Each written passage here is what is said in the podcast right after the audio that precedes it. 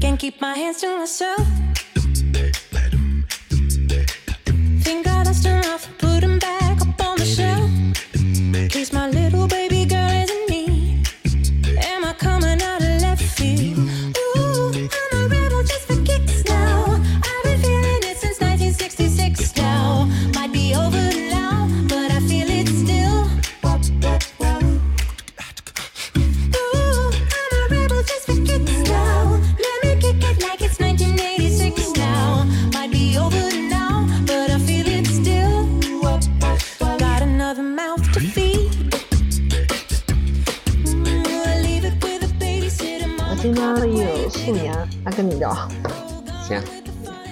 实好多人都排斥素颜，我觉得素颜对于一个女性来说，素颜的美其实是最美的。啊其实她有时候她呃没有去发掘自己的美在哪，就每个人都一样，每个女性都一样的。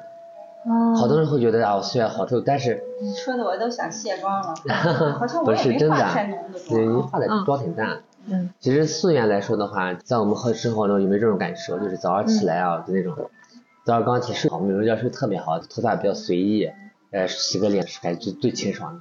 其实那会儿还皮肤也好，最好看的状态。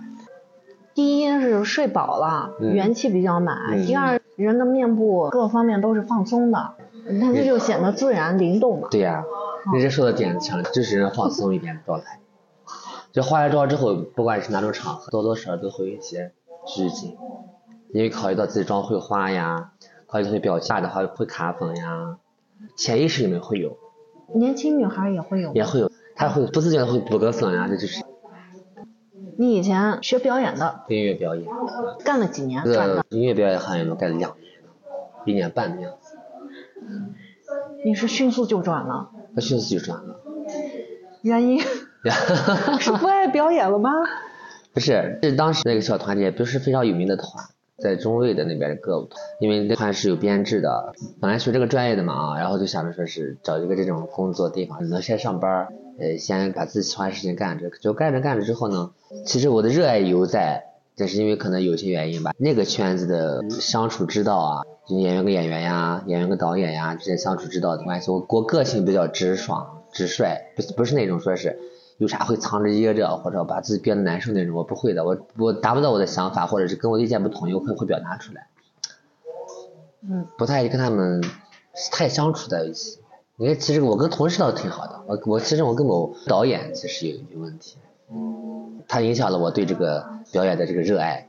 好的，因为我觉得这个庙太小了，因为我本来我是北京舞蹈学院的专业专业出来的，是吗？对，哇！而且我是舞蹈编导嘛，主要是做编导为主。你是那个就正儿八经的本科念下来的，，对，好厉害啊！然后你说放弃多可惜啊！但是我就我干化妆也是机缘巧合干的，给我说说啊，不干这个就还年轻，就外地闯一闯吧。然后就第一站就到了武汉，哎呀，发现这个行业的发展，你还是跟人脉真的是根深蒂固。你去初到一个城市的话，你你是个陌生人，你即便你再有技术再怎么样的话，别人不认识你，然后知名度也没什么知名度，去之后找几份工作都不太满意，还是干个啥？所以在学校我们就是化妆课嘛，然后我觉得哎化妆课还挺好的，实在不行干化妆走，干化妆是吧得学习一下。那边的化妆学校、化妆的学习以及规模，以及的化妆的文化感觉要比我们北方要好呢。我就去那边学了一下化妆，去干化妆。零八零九年、一零年那个时间段，学了之后是在外地啊干化妆就业了。当时我其实我报名报的是就一个月综合班，就是我之前有基础嘛，然后去之后呢，人家化妆学男生也少，再加上我可能这这方面的悟性比别人稍微好一些，就直接是就留校，学校长留校，然后做老师。好的，那你当老师当了多久？哎呀，反正很多年。你看武汉当了大概三年的化妆老师，然后就觉得化妆老师对于我来说压抑我的想法。教学生其实教的也挺好，而学生口碑也非常好，好多人慕名来学习。对名创性一个，还有就太空了。我自己的技术呀都没有问题，但就感觉我要给学生讲到一些东西的时候，比如说工作经验的时候，我没有，我就感觉这个东西你有经验你才能给你讲出来。我想着说在社会上转一转啊，各个行业干一干，就在学校就不干了，开始我的自由化妆师路线。先到这个经纪公司啊，还是在武汉。对，还是在武汉经纪公司干了两一年多两年。我这个人专心的很，一干干个几年，几个月还干不了。然后干的最少的一个地方干了一个，就在银川干了一个月。我先讲之前吧啊，经纪公司里面的化妆师其实挺辛苦的，因为那个时候也锻炼人啊，你的一个创作还有你服务。经纪公司的话，我们还见经纪人去带一些艺人还有模特到全国去去展演呀，然后做一些发布会呀，啊拍一些宣传片呀，这样。也就那几年，我的名就是化妆师的名气啊，在全国可能大家好多都知道，业内的人都，就是好多业外的人也知道一些。那个时候本来宣传媒体也少呀，嗯。说微博之后也没啥的，包括现在短视频那么平台那么多平台，那个时候微大是微博，第二年，当时我我就是开始在名人堂呀、微博的黄微呀，就是那种，因为经常带艺人嘛，好多认识他圈里面人，嗯，然后后来觉得这个圈子就不太好了。你是哪种不好？能具体吗？哎呀，不是，这种圈子本来就娱乐水哦比较深，哦就相互之间这些话里话外、戏里戏外的比较多嘛，也挺累的。其实跟那些人打交道，当时也带红了几个人，后来回来银川了，没有想过去北京发展。其实我现在北京发展起来挺好的，当时我想着北京已已经在那边待那么多年，我就没意思了。可我可能思想还比较传统，也还好，还有我的确回来早，在我们银下银川还占了点地方，要不然别人根本不会认识我。回来之后就找了一份工作，没有在影楼干过，当然我这个影楼技术就没有问题，去影楼感受一下影楼的这个工作习惯呀，各方面的感觉。呃，大影楼的话，他们一去之后，不管你是干啥的，不管你是干了多少年，你去之后，你首先你必须得当助理啊啥的，耗时比较久。然后呢，我就我就没有去到大地方，我就到中档影楼去，我就直接面试化妆师，因为我的技术其实南方这边的技术，对于北方人那那些年来说还不太适合。那些年我们北方人你们可能经历过吧，化妆的话都喜欢化的非常，就是很明显的化妆，嗯眼线特别黑、特别粗，睫毛特别浓、特别密，然后眉毛很黑很浓那种的，眼影大红大紫就比较夸张，或者大绿色那种牌，就比较浓艳那种。嗯那会儿我回来之后化的妆就比较清透一些，然后当时还当然还接受不了了，当时在那个影楼其实。造型各方面大家都都觉得是过于简约，虽然好看，但它太简单了，不适合这个行情。好，我说我的天呐，我说我在武汉那边的影楼，其实工作室干过，我的工作室也兼职过，给别人有些自由摄影师合作，拍一些写真呀，拍一些创创作片，这是关键的问题。就时尚圈来说，我们这边本来就落后很多年，落后别人武汉呀，落后北京那边的很多年，还是审美啊。还是审美的问题，就是你的这个哦眼界，你见的东西少，看到的太少看的东西太少了。你像我们这边化妆的，除了演员之外，再就是一些自己确实爱美，也就是个条件爱美，还有一些那种就是搞搞特殊职业的人爱美，对不对啊？就是他们就爱化这妆，妆感觉流行时候那种妆容，我还接受不了他们的妆呢，他还接受不了我的妆。然后干了几个月就不干了，这个月人生路上拿的最少的工资一次，没有最低了。其实当时说是给我两千的工资啊，然后后来我迟到，然后就是有时候客诉，跟那个主管吵架，嗯，然后这 意见不合，我我说辞职不干了之后呢，周后去领工资，我去周后去，就发了一百九十三块钱，妈呀，我都醉了，我都惊呆了，一个月啊！我说你怎么能算到一百九十三？特别坏，我说咋能遇到这样的人呢？我在这个行业里就遇到很多贵人，唯一的不好的就是那个人，我去别的地方都特别好，就是理念的问题，就是审美格局的问题，跟我们没法相处。那个人一百九十三，我最后没要嘛，我把钱扔给他，我以后的不要，叫赞助了吧，没关系嗯，人家路人嘛，我也把钱砸给他，我不要。等我稍微有点好之后，我我回来之后，其实是我们这边的人还是对这个化妆还是有误区，他们不太去关注时尚的东西，井底之蛙，看自己这个板块。我来之前，我在外面其实化妆嗯嗯有点名气，大家都知道我这个张小姐是谁，化妆的挺好的，化的挺亮，落差特别大，我心里是真的受打击了。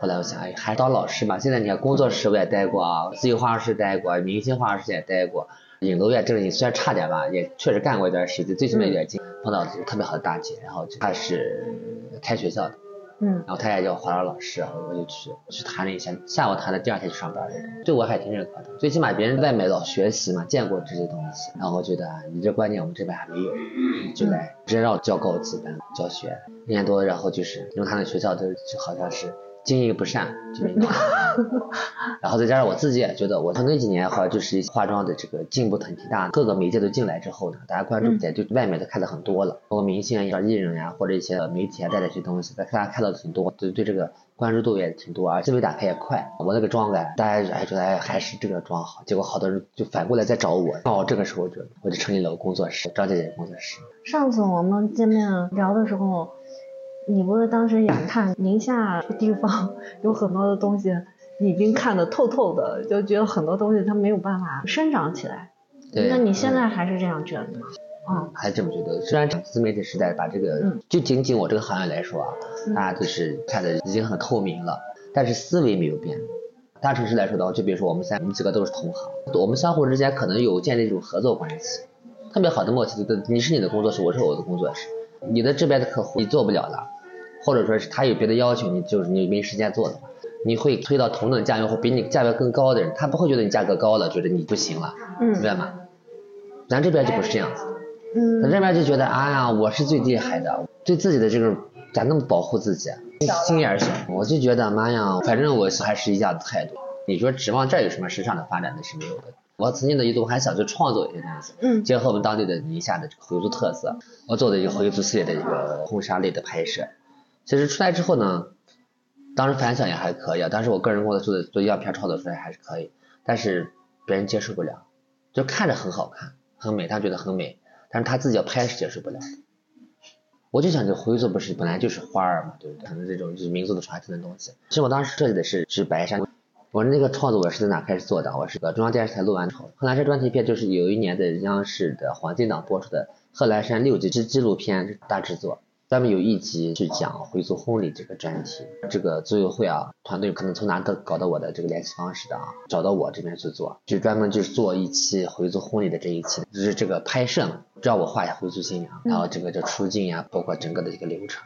对，我觉得这特别好，我想把这种就是说剪纸艺术、鲜花、嗯跟新娘就结合的真的很好，对不对？对对对真的挺美的，对不对？很多元素对呀、我做出来了呀。当时那期的我们做的是剪纸艺术，头盖是剪纸的，都很漂亮。啊，那期其实反响也挺好的，但是在这边是用不了，大家觉得第一那是纸哦啊，那是纸哦不太好，可能是有思想性的问题。后来我就后来我想我弄完之后趁热度啊，我想做一期这个回族婚礼的这个造型的创作，嗯包括现在用用流行的造型手法。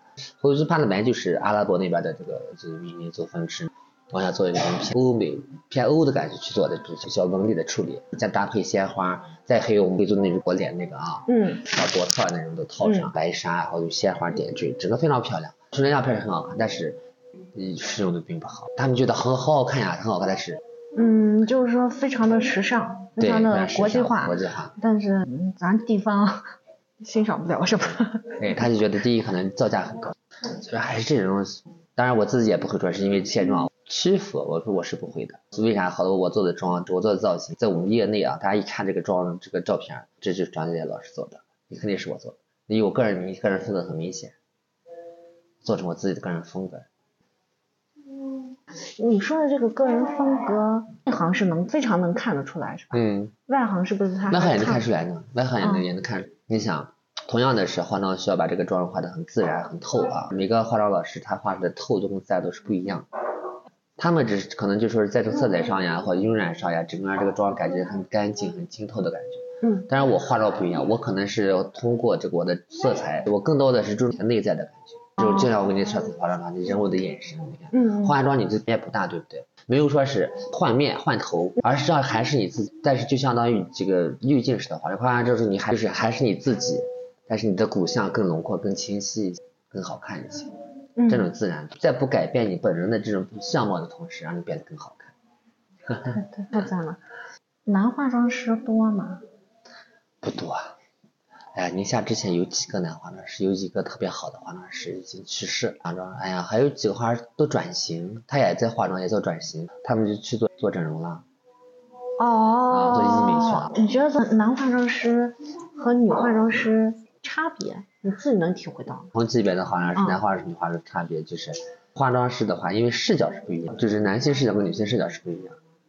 就男性看女性的美和女性看女性的美是两种两种感觉，是真的啊。这真的是个性别的问题。你自己观察到的那个区别是在哪里？她女化妆师她可能更注重的是说是搞找你的对称度呀，按专业上去走。比如说我的专业领域、专业的手法、我的知识经验，可能让你变得更好、更自然或者更好看，各种感觉都有，对不对？嗯但是他更注重的是注重的表面，或者就是他自己的这一套审美，就是我喜欢这种的，嗯，我喜欢这种的，他会，他潜意识中他会女性，她都是这样子好看。他把那个被画的这个人覆盖了，用他的个人特色和审美对对覆盖了。对对，所以说就是这样，他画出来的妆也是好看，就是这个空间感觉是不够的。空间感嗯，这个词儿咋这么有意思呢？就空间感不够，就是你感觉就非常好看，嗯但就是感觉没有那种灵魂，就是我所有的空间感，就是没那种无限的想象、无限的放大那种感觉。OK，那你说到这儿，你看那些女性化妆师，那女性化妆师看你画的，他们看我画肯定挑毛病啊，他会觉得哎你不能这么画，这样更好，哎你那样画可能感觉不太到位，没有画出他的个人感觉来。他看的问题，他看我画上的可能就更多的是去挑一些，呃这个哎这个应该画的，比如说你看为啥范冰冰的眼睛眉毛，嗯，他为啥是永远都画不对称？哦，好，就说的这个是化妆师之间彼此的一个感受和评价吧啊。嗯嗯那更公允的，或者更客观的，比如说呃同样的时尚杂志或者说是导演，嗯他可能会选哪一类的妆呢？比如说是男性的或者女性的。那不，我导演他不会说是考虑性别小化，他会考虑自己的角色。影视类的导演，他根据编剧给我选写这个剧本儿，这个人物，嗯这人物的性格以及他的这个各方面，已已经其实把他装的定好了，哦你，只需要按他的要求把它画出来就行，嗯，没有什么创作性。啊、好的像时尚杂志就不一样，嗯时尚杂志的话，它在跟着追求的一个什么呢？这个流行趋势，不管你是广告还是你的里面的内页的宣传的什么东西，好多东西包括那些选择都是都肯定是模特拍的，或者拍的要么很积极阳光，要么就很时尚、很很抢眼球的，嗯要么色彩对比性比较强呀，要么你就很个性呀，嗯要么就是你很有设计感呀，嗯。讲究这个这种时尚度的东西。那在这种时尚杂志里面的那种拍摄里面，它有那你说的空间感吗？那有呢，这个空间感是作为他们的一个呃那这标是他们的空间感。哦就他们会有一个空间，啊，是，就每个人他在这个设计化妆这个板块，他都会有自己的空间去，就看大还小。哦，嗯明白了明白了。看来这个是真的，有的时候他他没有办法完完全全描述出来那种细微的差别。没有标准的衡量，他只是感觉。但是这种感觉，如果你如果干这个专业干久了，或者是你已经领悟力很深了，就很快你捕捉到这个点。哦，就比如今年流行什么妆感呀，你就很快，你不用看流行趋势，你自己能把握到这个东西，就根据服装嘛，因为每年的服装色彩流行是不一样的。嗯，好有意思呀嗯，。是不是想学个化妆？其实化妆它也是一种创作嘛。对，那你在这种创作里面，嗯，就不能说是这个被化妆的嗯这个人嗯是一个画布，但是你你这个创作的过程，就是被画的人嗯会影响到你的创作，嗯，基本不影响你都能找着那个，表现的点。嗯因为创作的时候，首先你设计一套你的这个嗯嗯思路，整个一个找要表现什么风格，这个风格你需要通过什什么样的东西表现出来？嗯你是通过配饰呢、色彩呢，还是这个妆法的这个线条呢这些东西去设计出来呢？当你这个清晰之后呢，模特它只是个载体，或者你要画的人他只是个载体，你根据这个现在现有的这个模特的条件，针对性的去结合，你这个感觉就往上面上就行。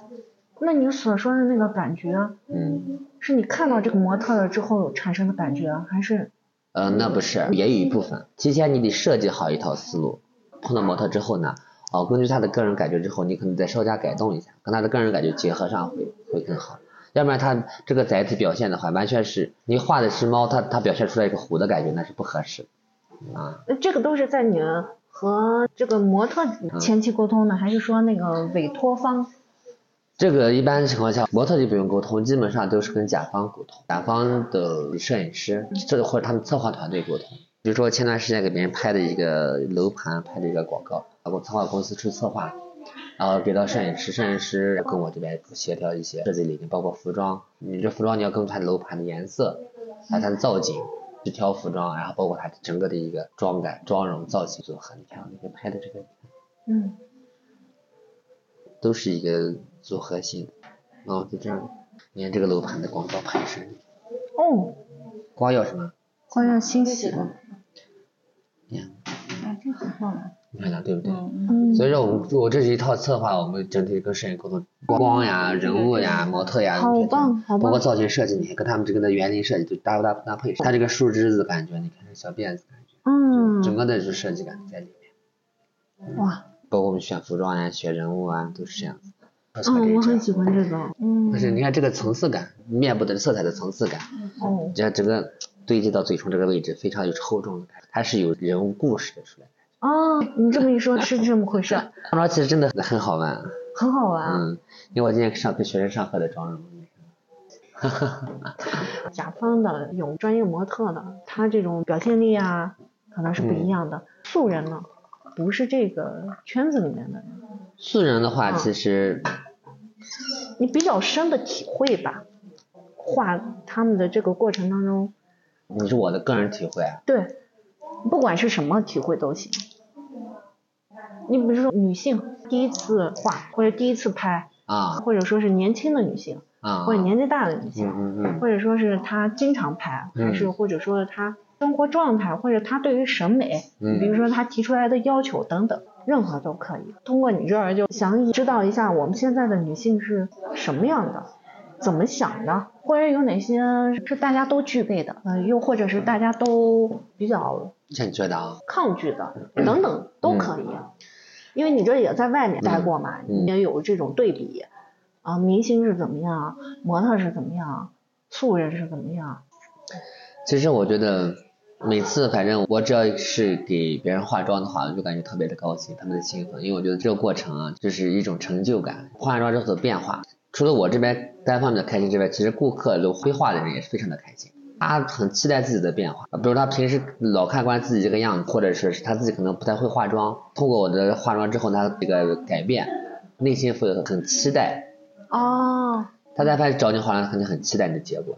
画到他心坎上之后啊，他以后就觉得有一种把想想把妆焊到脸上，嗯，问你一下，什么叫画到心坎上？就是你化妆就是他想要的感觉。每个女性其实都想要一个自己喜欢的妆容，内心大概的感觉，就是是不是每一个人他其实是知道他自己内心他是什么样的？他但他说不出来。哦，当你画完之后，他发现哦，我就想要这样的感觉，他内心非常兴奋。那你是怎么把握到这一点的？就我之前讲的，你不能光看你的表面是什么样子，就比如我的眼睛，嗯我不能就是我非得把它放大，非得把它调的一模一样。比如我的眉毛，不能说非得把它一样的明星。是，你怎么知道？比如说有一些人他内心可能他是哪种化妆他是质感或者是哪种性格啊？我们大概我懂你的意思。每个人他是有自己的一套审美的，还有就是这套审美是其实建立在自己的性格上，你的性格决定了你的生活方式和习惯。比如你是个外放型的人，你的着装上你肯定是不一样，你的穿着肯定是大胆。比如说你是个内向的人，啊，那花里胡哨你穿不出去，你比较跳脱的颜色他穿不出去。那这个时候你比较他内向，你你给个浓妆，比较比较野的妆他接受不了。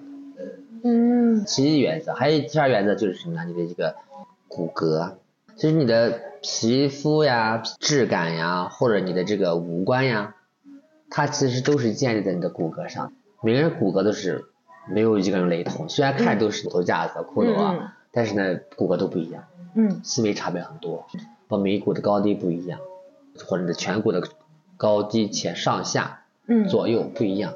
那这个时候你要发掘它骨骼的特点。嗯，有个骨骼之后呢，你还有皮肤，外面一层皮肤，里面是还有脂肪。脂肪和肌肉就是你的表情长期形成的，脂肪肌肉记忆，你的表情，比如你经常笑，法令纹可能稍微深一些，或者你经常熬夜或者不注意保养，你你的皮肤会松弛之后呢，你苹果就会下垂。嗯，真正的是你找回你自己最青春的感觉，你还是会刻意的把它画的年轻一些。找回自己原来的状态。哦其实每个人都想回忆自己之前最年轻的状态，就通过这些点去找。嗯，那那那我下次要约你给我画一个老妆，老妆的很好可以啊，没问题。嗯。那你能预判出来这个人？往老化，其实我们从专业去讲的话，我们就是根据肌理以及你的皮肤纹理，还有你的这个眼睛的线条画，就是面部的线条是吧？OK，那你可以在形状上面就是把它画成老态，那你能即使是老态，能不能呈现出来这个人很自然、很真实的，是吧？气质？这个老态气质你得自己去弄呀。我最多能让你从面部上看你自己的感觉就是你这个老老的很真实，不会像那些老年照画完是假，像那黑线条那种不是这样子，画完之后感觉真的很老。比如说像那个马斯克他妈妈，白头发的那个女士嘛，她现在就是很大岁数了，活跃在这个时尚圈对，能画出来那种，比如说她就很明媚不是，她是眼神，哦，眼神，神萎靡或者眼神明亮，那是眼神很重要的。所以为啥现在有美瞳？好的好的，眼睛是心灵的窗户，这话一点都不假。就是你的这个眼睛哦，你的气质好坏，其实眼神是体现的一部分。当我们练形体的时候，我告诉你肢体，哎肩肩膀下撑呀，挺胸啊，抬头收腹呀，你收下颌哎，脊柱呀怎么端地。这个时候呢，好多人会让你眼睛往前看，其实这个更多的是你要眼睛要聚光，练你的聚光的气。哦，你过往的这个舞蹈这种功底和这个专业，妆是能契合到一起的。对于理解一个人，对哎对对对人物性格，我们在表演的时候是有讲人物性格，演啥得像啥，人物性格、人物色彩，你得把它表表现饱满一点、丰富一点，这样呢，你才能把这个人物能演活。化妆也是一样的，其实为啥我化妆？其实好多人觉得，哎呀，都是没化，就是我就化个妆就看着，即便是化浓也挺舒服的，都好看，就这种，因为我化的你是把你的人物人内在刻画。我一直这么讲，别人都觉得我是自信，盲目自信，我就不是盲目自信，我真的我觉得是专业好。哎，即使你现在就是待在宁夏，嗯一直在发展，一直在做这些工作，那你和你的一些同行，他们比如说他们一直还在北京或者一线城市，一些一线的明星啊，或者是经纪公司合作，你也会通过一些东西看到他们的作品。对对，我们有那空你会觉得你们之间的在技艺和这个能力上，那肯定是技术上没有什么差别，技术上的反而我觉得他们的表现技术老化了，但是别人那个近水楼台先得月嘛，别人那个位置特殊呀，就是地利啊，就是能接触到那个圈子，嗯，圈子很重要。所有宁夏的时尚圈，其实我都不玩遍了，所以说我我个人是根本不太看，不太喜欢，我能不能这样理解？你你和他们之间并没有你觉得有什么大的差没什么大的差别。那你在这个上面精进的部分，你有体会到你这几年的一些进步和不同吗？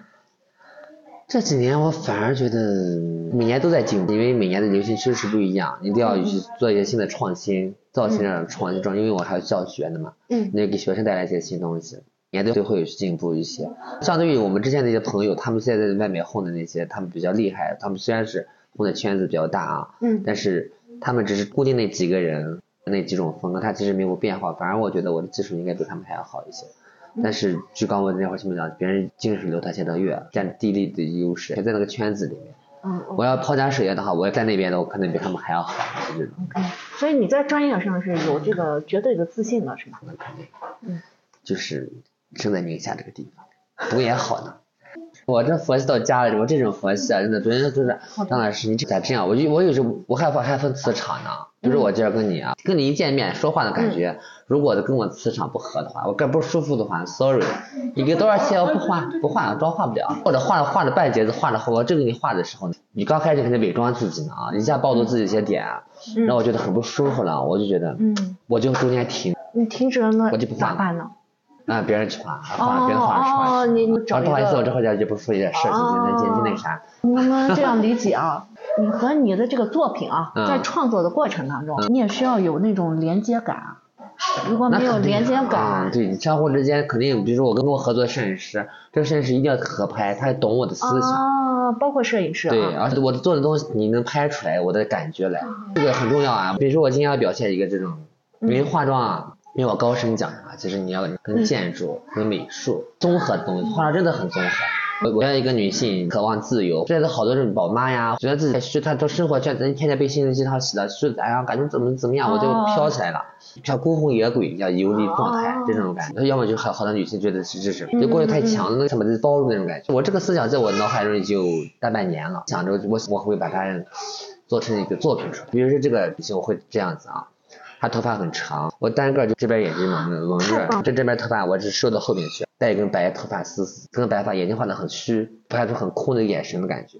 是不是感觉就有一种同情感，对不对？或者还有一种跟建筑融合一下，二次虚拟构图的结合版。比如说什么建筑，当然建筑还没想好，但是层次感比较丰富的建筑，嗯但是那线条也该要清晰。然后呢，一个女性就是这个后背头发全梳上去，做这个立起来，做建筑的造型，肉里面这个发丝飘到外面去，妆造跟跟各个元素的结合，我也这么想。这是艺术品吗？艺术品。我之前跟我合作的摄影师沟通了一下，嗯他说哎特别好，哪天我们做摄影发发到那种全国比赛啊，看看能不能后端什么奖。我说奖不奖都无所谓的，我说咱们就把这个东西能拿下写的能做出来，创作出来，是对他们对自己的一个沉淀。未来创造这种化妆把这个人性化出来这种感觉，有有条件了啊，嗯，弄个小展，在女性身上会发出很多点。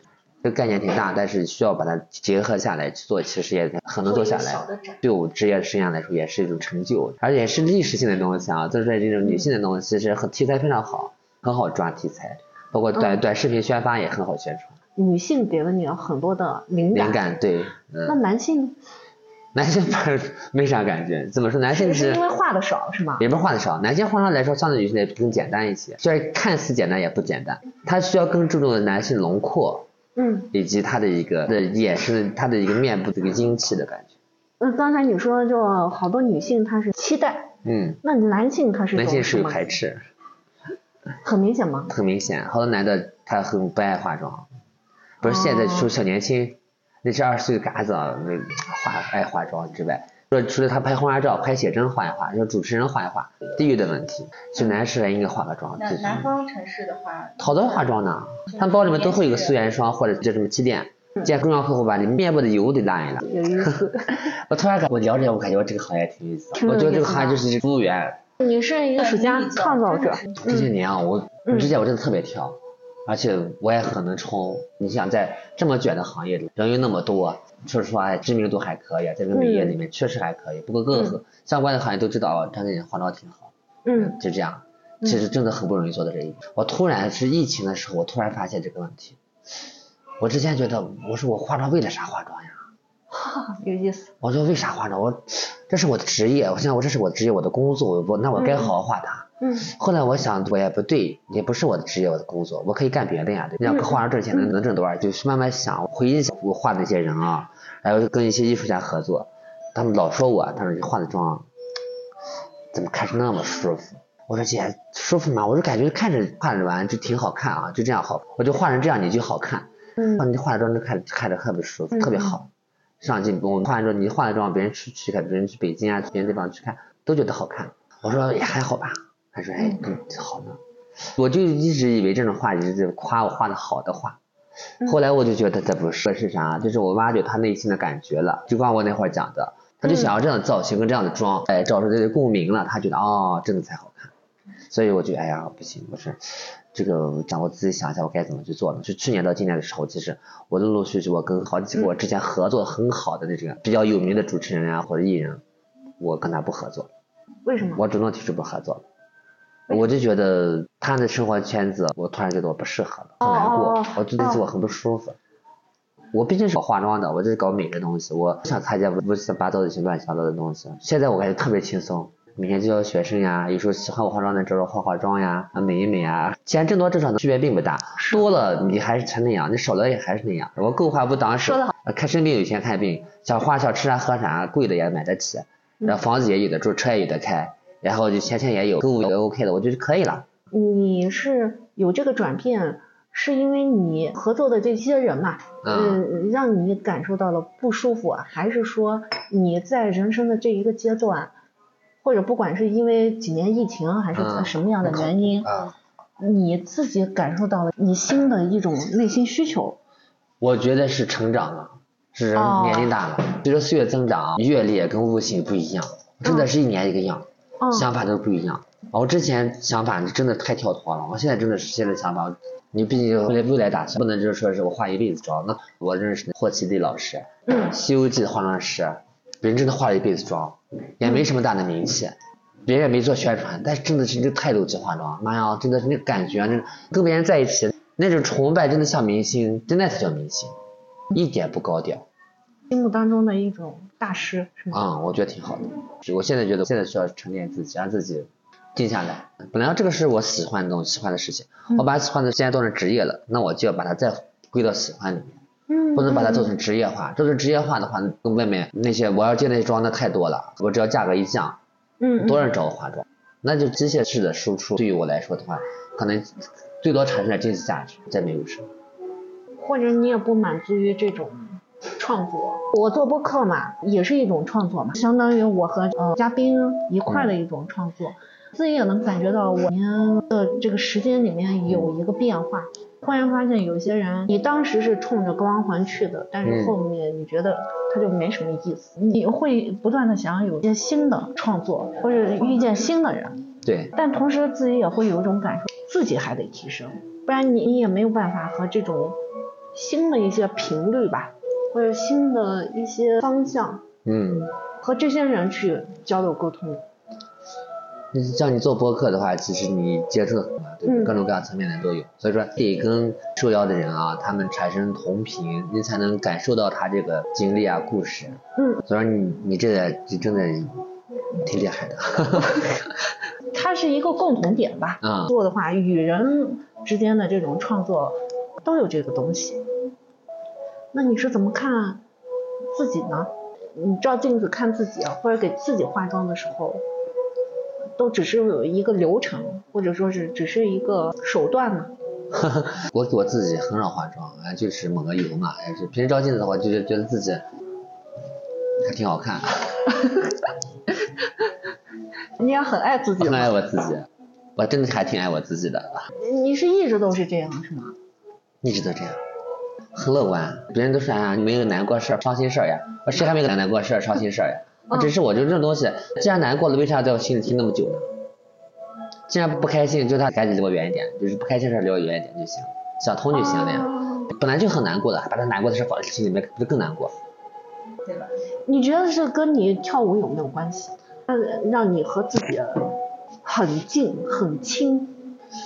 应该有关系。那个学习的时候，我们是有艺术创作嘛，全是学学艺术的，各种课程艺术类的，嗯什么艺术的文学、系文学呀、艺术的，还有那么厚的书，好像这个书都在。反正老实讲嘛，就是你你做我们这个行业的，你首先你你得过自己这一关，哦你要不过自己这一关，啥都做不了。什么叫过自己这一关？你做什么事情，你首先你自己得接受它，你演什么你自己得接受它，哦，也所谓的释放天性，解放自己。那化妆也是一样，你你想要把这妆化好的话，你首先你自己你得要这个要认可了。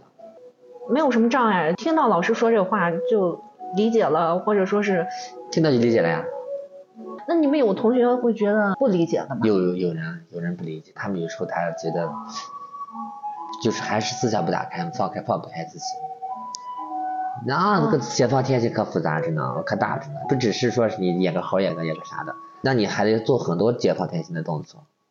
周记你讲过，你有过，比如说随着音乐，打冥想的舞，就即兴舞动，你有那经常练这个舞嘛，就是根据一个音乐一动啊，好你怎么你就会怎么怎么样，什么动作，嗯其实都挺像。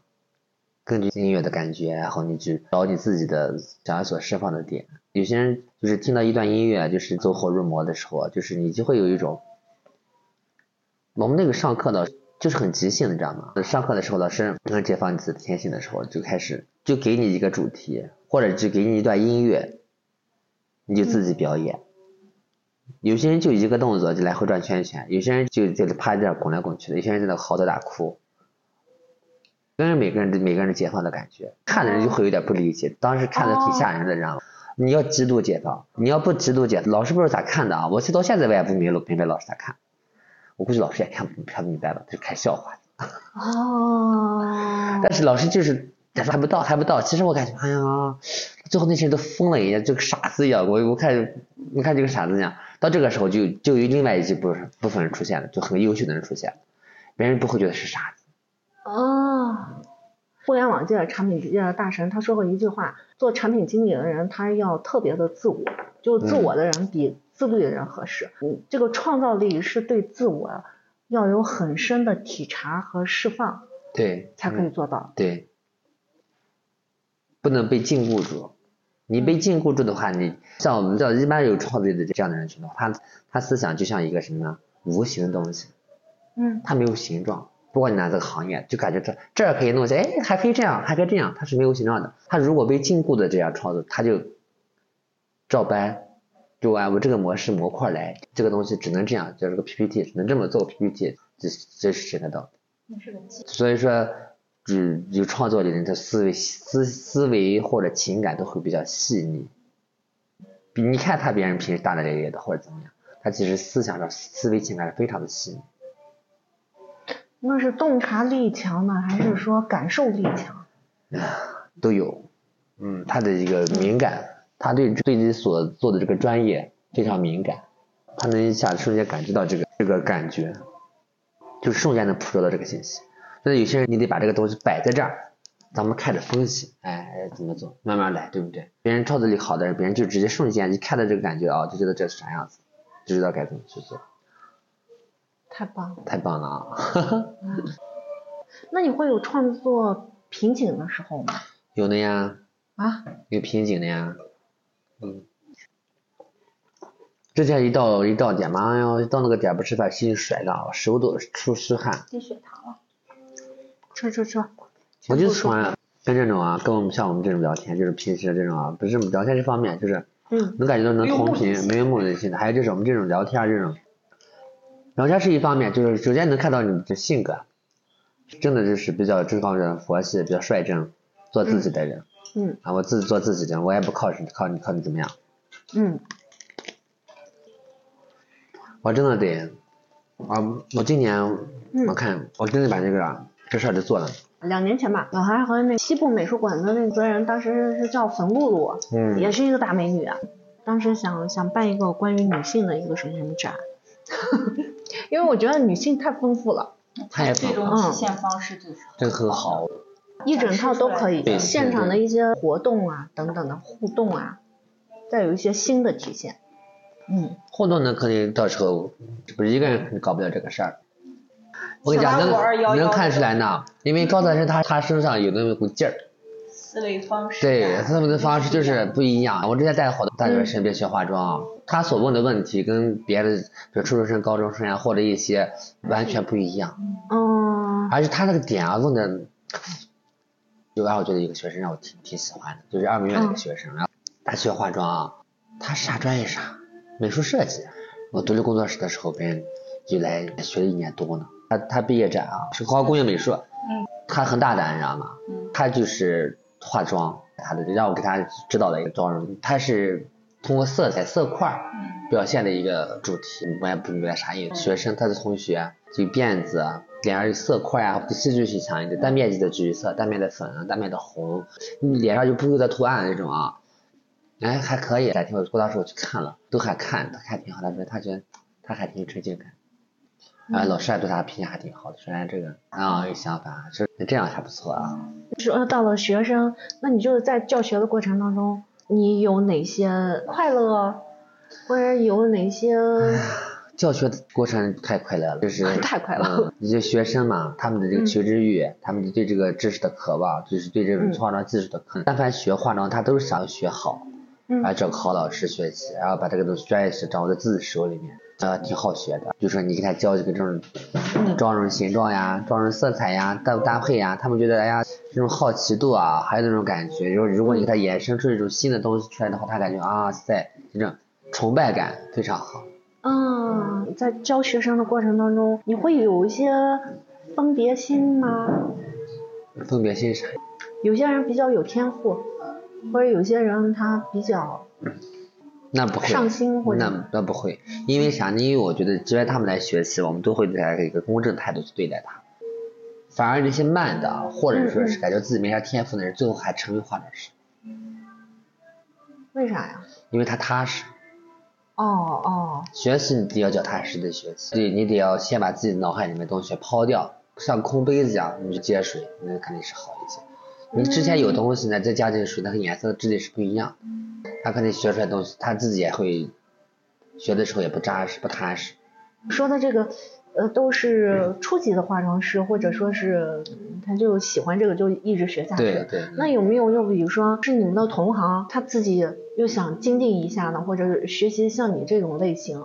也呢，他们来就是想进修一下，他们可能对这个现在这个流行趋势啊，他不敏锐，捕捉不到，他们想进修，把这个再精进，再再进行一个提升，有也有这样。他们就是没办法清空，那没办法，那只能是根据他的个人情况，这是针对性的课程，他的层次到哪里了，他这个过程中有哪些点不适合现在这个流行趋势，把它改掉就行。清空是不是很难的一件事情？很难，因为你已经化成习惯。那你自己能清空吗？哎呀，我也其实说白了还其实清空不了，就像游泳一样，肌肉都有记忆，你化什么妆，哦手都到这儿，手画到这儿，你就是这儿。你你如果想迈这一步的话，这就是所谓的瓶颈期了。你迈这一步的话，你你得需要想很多哎呃未知的结果，会不好看呀，或者怪异啦，会过分呀，或者怎么样。哦。当然你这一步卖出去，发现哎还可以，那就说明就是瓶颈期过了。所以说我们的瓶颈期会比较短。嗯、OK，我正在抽烟不是？我想抽烟，介意吗？我不介意，你抽，毛病多吧？这个就不会沾上。这有什么呀？每个人都有每个人习惯。人好多人看我不像抽烟的人。这种其实我没什么大的意义，我就想多一会儿呢，就想抽上一根，然后感觉就是这就算是你的冥想一刻，你是用烟来冥想。召唤嘛，就去抽一根烟，再进来做做个造型，造型换完之后赶紧再去抽一根烟。独处的时候就不多了，是吗？我独处的时间也多呢。独处的时候你是在在怎么样？感受别的一些东西啊，是恢复自己的状态还是什么？我独处的时候，我只要闲下来之后，我我不太喜欢刷手机、嗯。看视频，不接触不工作之外的话，我基本上我就是追剧。我特别爱追剧，古装、都看，啥都看，因为从那些剧里面粘的可以一些点上点，比如今年这古装的一些这些年的变化啊，包哦，括现现现代剧的话，有些时装剧你都装造型造型也能捕捉到一些点，因为那些编剧都很新潮呀，编剧编出来的人那都是千锤百炼的人，所以看剧是你的另外一种吸收方式。嗯，也算吧，这些释放方式，一下我追个剧把它发誓了就追完。你说要刷个抖音快手，我不咋刷，嗯真的不爱刷那些。如果看抖音快手那些平台的话，我最多都是看啥，看的搞笑段子，觉得看有些东西会对你造成视觉影响吗？也不影响。或者叫视觉污染？那些短视频平台碎片化的，或者说是它那种提炼过的、刺激性强的一些。内容啊，可能大数据刷到我，可能是我不太喜欢的情东西吧，我也好像刷不 到。哦，嗯，对，明白。我基本一刷全是搞笑的，要么就是美妆的，还是好看的，不好看的不推给我。大数据很厉害啊。除此之外，你比如说你看剧的时候，有一些东西它也会形成一些视觉记忆啊。嗯那你嗯，或者可能在创作的时候或者化妆的时候，会不会会有会借鉴一些看到有一些你觉得你想试一试？啊，我想试一试把它画出来。嗯，结合一下它的点，他这个发髻做的还可以，我下次把这个发髻结合我的造型更好看。哦，是多有意思的行业，听着我都想去学学。真的挺好的，或者不要把它当成一个职业去对待。当成一个职业去对待的话，其实一开始挣不了什么钱，挺辛苦的，你就要接受这个吃的这个苦呢。因为刚开始会有好多人，他有固化的思维，有些人他爱化妆的，他自知道自己喜欢什么样的妆容，自己平常化什么妆，他喜欢这样的妆容，但是他会要要求这个要求那个，当然你达不到的时候呢，他会表情上呀，或语言上呀，或不太好，这个你得要去接受。市场还要对你有一个筛选呢。对，说有没有你的什么所谓的灵感缪斯？灵感女神，对，比如说这个人每次画你都会觉得不一样。当然，我不是说那些名角艺人嘛，他可能是因为角色的嗯缘故？或者是客户。不断的启发你。没有的，我基本上画所有的基本上我就会根据他的现状去画的。嗯好像我没有什么可以说是去可模仿一个人呀，或者说是把他当当成我心中这种感觉去照他那样跑都没有的。哦我只是发觉这个时候的你是这样子的，因为化妆就是这样，它是表现这一段的时间，这一阵子的时间。冒昧问一下，成家吗我？成了，我孩子都快六岁，女孩，她可肯定了，我可自豪了。跟她同学说，跟她老师都说，哦，我爸爸可帅了，我爸爸是化妆师，化的妆可漂亮了，化的可好了。你给你女儿就是有的时候会稍微满足一下小女孩儿没有她的那种。我没有给我女儿化化过妆，包括六一儿童节我都没有给她化过妆。因为哎呀，我这六我还忙着呢。六一儿童节基本上，像我基本上有几个好朋友啊，他的孩子画几年了，他们不是六一、幼儿孩子演出嘛，他们化妆。其实我觉得小孩化妆啊，就就是他们那几个家长，他喜欢孩子妆跟别人要不一样，嗯而且不要浓妆，不要那种大绿大蓝眼睛啊、粉眼睛，不要这种人，小孩的感觉就行。我给我女儿是，我基本上就绿那些就给我媳妇说，就是啥都别画，天就亮晶晶，让她感觉喜欢亮晶晶就行了。绿幼儿同学那天的话，我四个朋友。四个孩子画了好多年了，就是基本上那那天早上我就跟四个孩子画着。我女儿马上上一年级了，我在幼儿园我还没给别人画完。其实对我来说还是那些孩子要削脖子有那么一点遗憾。其实，女性她是期待，男性他是排斥。嗯，那么像小朋友、少年儿童，他们化妆，他们又是种啥？小孩化妆，小孩化妆他属于那种好奇，哦，他觉得哇都喜欢亮的，亮晶晶。他也会模仿大人。现在好多小孩儿就是像我画那几个孩子，他他不喜欢那种亮晶晶妆容，可能家庭家庭影响的，他就觉得喜欢自己淡淡的一点点妆容就行，自然一点。家庭教育跟父母的影响很重要。画的那四个孩子有男孩吗？没有，都女孩。小男孩你有画过吗？画过呀，小男孩儿就是画的那舞台妆嘛，就那样，根据别人舞蹈效果画就行。小孩儿画就是只要保持大自己天真烂漫就可以了，就是没有什么过多的东西。嗯，哦，现在这个社会进步了，好多小孩儿的这种舞蹈啊都偏成人化了。其实包括你看，把好多成人的舞蹈变成小孩儿去跳，所以很多妆也是是偏成人化的。其实依你的感受吧，人他的那个美不分时间段吧？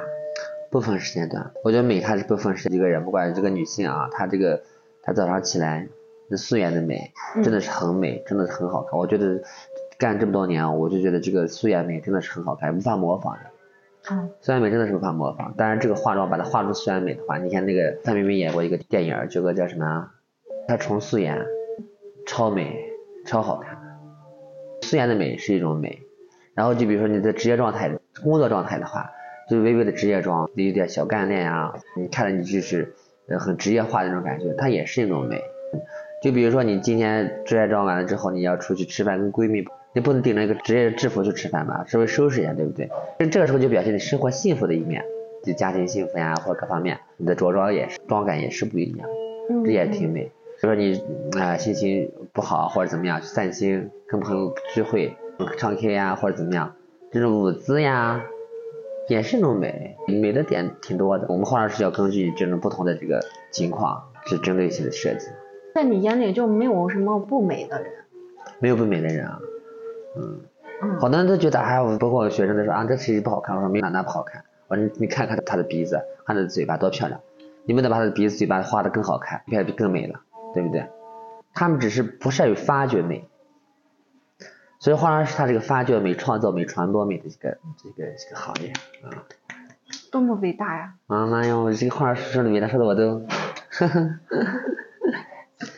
咱们平常这个女性化妆啊，它有没有变成一种，就是日常化化妆？我们知道和一线的城市或者说是现在年轻一代的女性，嗯她更愿意找这个化妆师来给她化一些重要场合的妆，会不会有这个趋势？对，很重要场合的会找这化妆师化妆。在之前的年代，大家就是随便找一个地方化，嗯现在都讲究，他都会找一个适合自己的化妆师，不管在多远都愿意找这个人化妆，或者就是你多贵都愿意找这个化妆师化妆，只是这个能找到自己的感觉，这样的女性都是哪一类女性？就是她的生活品质会比较高，她对自己的形象要求比较高的，基本上她这个呃家庭条件也不会差，生活环境也不会差，跟年龄年龄没关系，嗯，她对这个美的觉悟比较高。哦，说真好。这个美啊，我这个美不能说是我自己照镜子看自己，也不是说娶我的男人，对不对？他不是这样，他只是为了只要我在地方，我就是最美的这种，其实也也是女性的自信，给她带来带来一些自信的一个辅助自信嘛，也是这样。他经常来找你画，那就他不会学到一招两招嘛，或者几招。他自己既然有这个美的觉悟，嗯嗯，那他是不是就是自己在家画也能把自己画得很好？那自己画不出来那种感觉，他再学也学不出来，学不到我在化妆师画的那种感觉来。你说第一个是技法，第二个开始说呢，我们不同性别的那个视角跟这个有关系吗？你那有关系，你的视角不一样，你画出来妆也感觉是不一样的。从这个层面上来说，在对美有要求，或者他包括他的生活条件，还有这个生活的场景，啊，他都能够支撑到，即使是这样，嗯，他也依然需要另外一个更专业的人士来呈现他，是吧？嗯，因为他这个场，他对他来说非常重要，他可能在着装上都是选来选去才选这套衣服，这套衣服的话，他可能考虑到他这个造型上呀，他可能不太好做。嗯还是术业有专攻的。嗯同时，我们还是需要别人的生命，呃，或者说别人的眼睛吧。对，嗯，嗯，你需要一个人去看到你，然后再让你去发光的感觉。嗯，哦，啊，我讲话好有艺术性啊。哎，我也觉得，因为你说的那个看到，虽然有很多说法吧，嗯不管是说是关系类的，嗯还是说禅宗类的等等，或者什么的，嗯都会提到一个看到，看到它都算是一种，嗯，打引号的某种慈悲吧，某种更深的连接吧。嗯，反正感悟挺多的。我今天还有个学生讲，我说你们学化妆要去学会化妆真正的意义是什么？我说你们化妆的意义是什么？你觉得化妆是为什么要去化妆？嗯你们要作为客户的话，你们为什么要化这个妆？他说为了去结婚，为了去去某个场合，嗯我说不是，还不对。他说那就不能理解为啥要化妆，为了好看。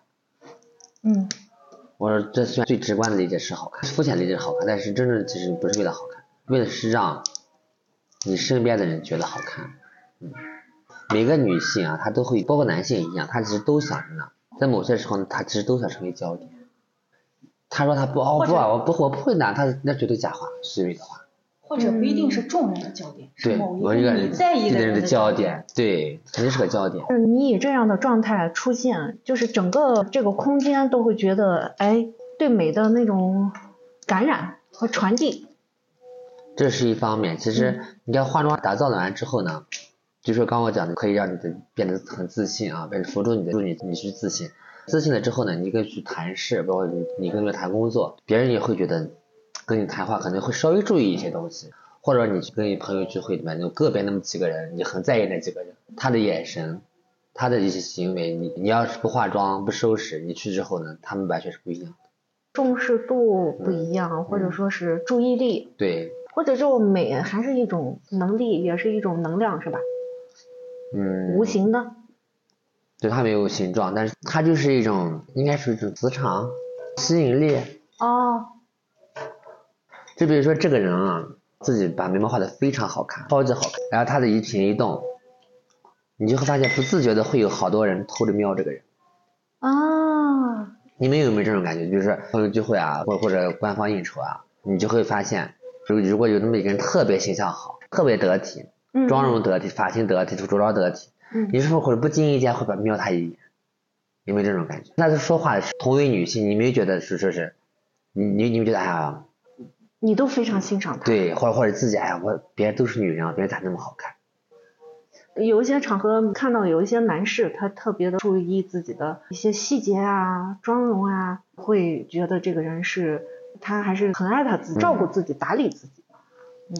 而且你收拾好了也是也对旁边的人一种尊重，其实就是这个场合很重要的话，你的穿着的这个着装，你会去自己特意的去注意这一点。嗯嗯，嗯因为我们自己看到化妆的自己，都都会有不一样的反应嘛，啊，对吧？对，还不要别人。所以女性在生活中点点滴滴要让自己美起来。嗯，真的要美起，不管何时何地，你你你想让你生活稳定，家庭和睦，你要美起来。嗯你想让你身边的朋友觉得你更融洽相处，因为你你你越美，他就觉得哦你生活很精致，你相互之间聊天啊会有很多话题出来。刚刚说的美起来，第一就是呃怎么才算是美？嗯，然后这个化妆是不是最快的？第二就是你接触这么多的女性，爱美的女性，或者就是这个行业里这个演艺圈吧，嗯很多人他做过整形或者微整，你在化妆的时候，你又会觉得呃那种手段和这个化妆又有什么不一样？那不一样的，啊，尤其是做过微调的脸，你更需要化妆，为因为它？有痕迹，看你？们你们可能看不出来，但是我嗯们一眼就能看出来它做哪，即便你打了玻尿酸，我们我们都是看出来的。看不出来又又怎么样？好多人做完整容这微整之后，都会讲，我做了之后呢，让别人以为我没有做，嗯，感觉这天生长这样。嗯，哦您看一下我做过吗？你的脸型应该没有做过，你的鼻子如果不是做的，那就长得真还可以。是吧？嗯哎谢谢，我哪都没动。对，就是你如果你的鼻子我脸上最大的洞就是打过，玻尿打过玻尿酸是吧？没有打过，打过水光。打过水光还过敏了，全脸都肿了，所以后来我再都不能做。现在你要我看你的鼻子，你的鼻尖非常好，像肋骨鼻的鼻尖。但是你就你要我刚才说你你要你要是鼻子没做的话，那就没有做地方。嗯，好的，我的面相还是不错的啊。好呢，挺好的。好挺好的面，相的好是不是说漂亮？嗯，对嗯就好多人看我是第一眼，并不是说多么漂亮、惊艳的那种对，，嗯就是说看起来比较舒服、自然，对，嗯而且你的面面相感觉就是比较有福气的。对，嗯，一看就很踏实。你看你们俩，你你们俩的感觉都都挺好的，真的。好他今，天没化妆，我化了个淡妆。嗯，他没化妆，他他化妆估计也是这样化的。那我我我我化妆，你觉得我这个妆容怎么样？你画这个妆容是怎么说呢？略显美学角度分析的话啊，你现在这个妆来说的话，就是随着你像你现在晚一年的话，也在四十了啊，四十二、四十二、四十二、四十二、四十三了年龄，嗯，年龄呢其实也刚好。你看你这个年龄来说呢，你的皮肤状状态非常好。嗯你像三十五六、三十五岁左右皮肤状态，这个几个位置啊，就是你的眼尾往下走了，嗯啊，这是你的这个反泪纹这个下来，苹苹果肌掉下来了，嗯然后你这个这这块脂肪往下走。嗯嗯那三个往下走，所以造成你现在脸型脸型就是往像像个油子一样。需要去做一下。只有你哎，其实是一方面，其实你个人习惯改革，你每次抹油的时候往上扒拉扒拉也行。但是你画的时候，你的这个眼尾往下走了，眉眉眼尾往下走了，那么你的这个眉毛，嗯，你现在看你的眉尾跟你的眼眼睛形状是不一样的，嗯是吧？啊，你看不到啊，他还没看到呢啊，眉尾跟眼睛方向是一模一样。所以说你的眉毛，你这个眉毛高度是可以，你把这个什么呢？稍微把那个眉峰啊，你不能放在中间，你眉峰现在占到眉整个条眉毛的二分之一了，长这样呀，但你可以把它修修一下，嗯不太会弄，嗯，修一下 把眉峰往后带一点点，你立马就不一样。是吧？就要就把它修个形状，眉峰修掉，后来往后一点，眉尾稍微抬一点点，让它方向稍微打开一点，就是成一个大于号角度。你现在是个等号，嗯你把它成为大于号这样散开。你散开之后，你眼睛会有斜斜的，没那么下，而且你这块儿太阳穴会显得开，啊。哦不没那么窄下次先自嗯己试着画一下。那我请教一下，从我这位美女小姐姐的这个妆容上面，你除了就是从你的这个审美角度上面嗯提了一些意见，那你能感受到人会被自己的妆容给裹住吗？就是习嗯惯性的一些妆容就给裹住吗？它会被裹住。画法已经很习惯了，照镜子就看惯这样子，已经非常看惯了。他就是一改动，他还自己还接受不了。自己也不会改，嗯问题是，所以他心中他其实一直对只有这样子这个妆容，其实，哎，也就这样吧，还是只要化个妆就行看着，习惯哎，看着习惯，看着行，看着还好就行。哦。但是如果有一天你把它眉毛画了，就是保证自然真实的状态下呈现不不一样的感觉的，他会觉得哦，这个就挺好看。只是不知道怎么改变。就像我这个头发也是，好多人说啊，你再剪个短发或者换个造型。我说我已经习惯了这种长发的造型，我不知道该怎么样子换一个。大家真的会需要一些新的镜子、新的手法，对对，看到不一样的自己、新的自己。一定得需要一个新嗯新的东西。因为我们自己是在变的，不光是随着年龄，我们的骨相、我们的都会变化心境，是吧？对，因为你的随着年龄增长，地心引力，人的这个骨头是没法变的，肌肉肌理发生变化，所以说造成面相发生变化。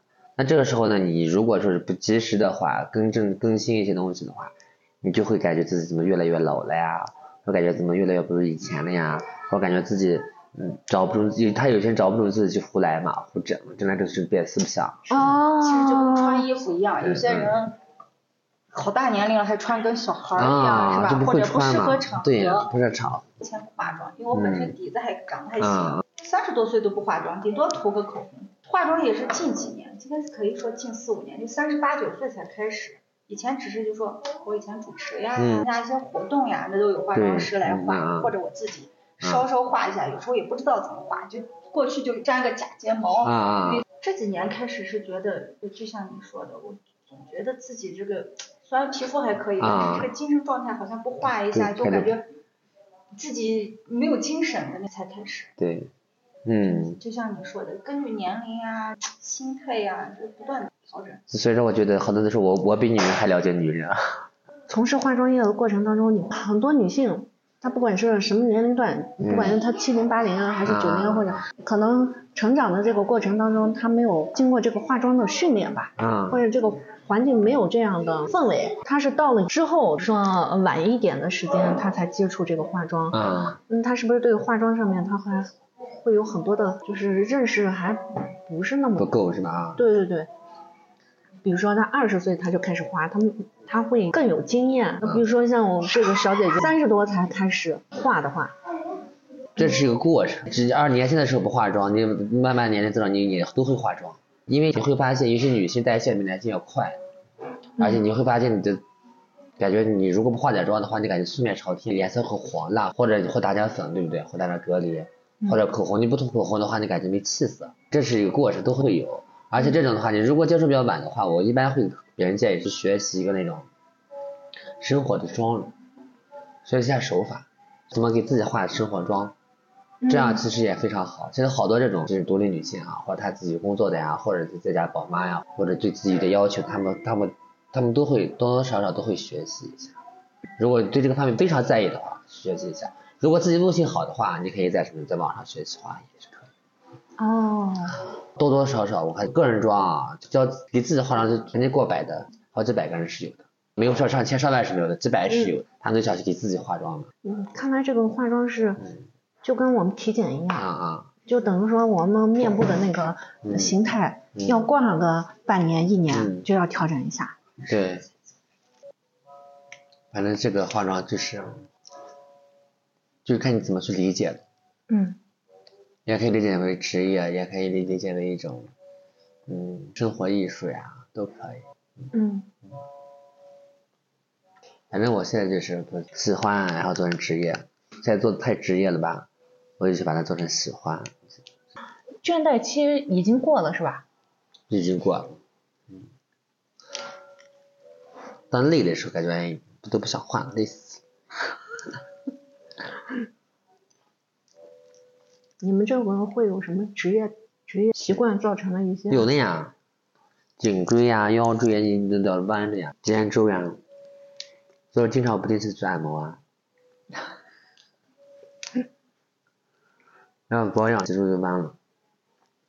你真的好厉害，啥都弄啊！你就是做策划的是吧？啊，喜欢这个，但以前没有找准方向，嗯而且有一些东西，好像在这边的环境，大家要求你的也不一样。我觉得这些很很多的事情还是需要一个环境支撑的。对，我现在越来越体会到，就是环境能塑造一个人，环境也能影响你这件事到底能不能长出来。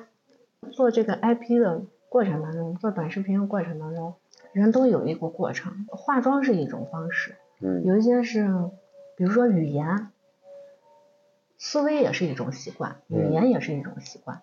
这个东西要通过一些方式，你要先把它给输出出去，就是，嗯，把你已有的或者成就的或者是 习惯的这些东西嗯。先全都抛出去，觉得抛无可抛了，嗯。然后这个时候可能那个真正的那个有意思的，嗯。也是出于你自己个人的真实的喜欢，而不是一种惯性，嗯，这个东西才冒出来。对，就追着人家西方的那些东西，我一直在思考，就宁夏这个酒庄怎么就做不起来？红酒文化其实在宁夏地域这个特，在国际上就挺好弄的，没有人去做这种故事，把红酒没做成个故事文化去做，它只是一种像博览会一样那种，把它做成一个商业性的东西。对对对，商业化能让红酒宁夏和北纬三十八适合产红酒，葡萄适合酿红酒，再加这个气候各方面是，然后请那些拍摄的东西宣传片出来之后呢，不是红酒的质地啊，品红酒呀这种，嗯，没有把红酒的本身艺术的东西没呈现出来，他们还是没升华，升华出来的话，这个工序也挺大的。讲呢，就是因为每个酒庄它的特色不一样，这个每个红酒品牌的文化也不一样，需要的品宣的你的所有东西，包括你的素材种类也是不一样，包括你对人物的设计、广告对模特的要求也是不一样。定义如果过于复杂的话，你这个不好呈现。这个 IP 定位的太复杂，这个你素材呈现出来的话，太过于凌乱。所以 IP 要简单，然后适合我们宁夏这个北纬三十八这个特点，东方特色其实挺好。视频呈现跟照片呈现都要有。红酒嘛，它其实我觉得是一个大环境是一方面，还有就是色彩上，人物的妆面色彩、画面的色彩，你要都都要凸显出来。嗯德芙巧克力里边那个广告做的特别好，丝滑，对对？丝滑，一看就是德芙，就巧克力，但是根深蒂固到到脑海里面的东西。嗯，就红酒大家像的啥？没有这个东西出现，对，没有一个让人红酒大是是酒，红色的酒干知识红，的传递。知识的传递，对，这是没有什么形象的东西呈现出来。嗯，我觉得应该是从色彩上呀，或者从中国文化上去研发，嗯嗯嗯可能更好一些。好的，还有什么问题吗？没有了。嗯，我觉得你是一个特别精彩的人，精彩吗？精彩你这。么咋写呢？我还不知道，有的时候是聊的过程当中，嗯你会有种融会贯通的那感觉。嗯听的时候呢，你有一些东西就又不一样了。剪辑的时候，嗯、它是另外一种，你会想象别人听到的时候嗯是怎么样。因为我写的时候都不是计划好的，嗯，这我我能感觉到你。嗯，嗯，因为你也是思想思维，肯定也跳的比较快。嗯，以前刚开始的时候好像是堆出来的，嗯现在呢，我感觉有一些东西它只能流淌出来。对对对对，嗯但是它流畅一点，嗯，对，它流畅一点，整个的这个感觉流畅一点，就是。它不是人造的，不是不是人为你刻意的。好像是啊，这是个普通职业，其实就是小小的一个普通职业，就是有有这么多点去呈现，其实不普通啊，你就是一个伟大的 没有艺术家呀很普通。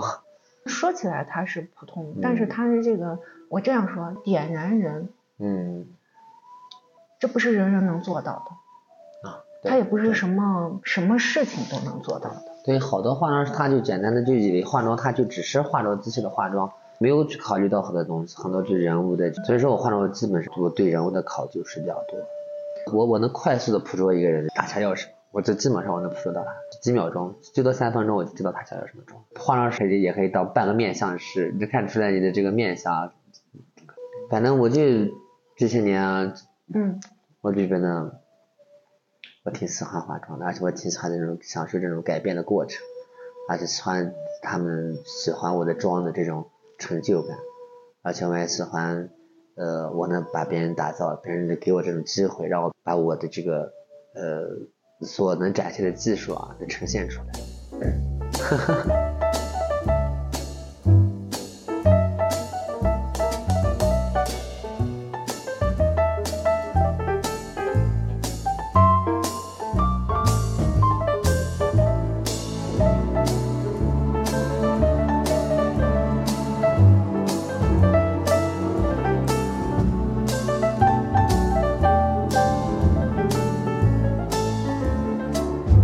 Let there be you.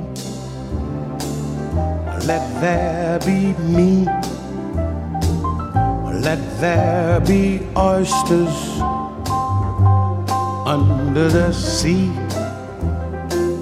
Let there be wind, an occasional rain, chili con carne sparkling champagne. Let there be birds to sing in the trees. Someone to bless me whenever I sneeze. Let there be cuckoos, a lark and a dove. But first of all, please let there be love.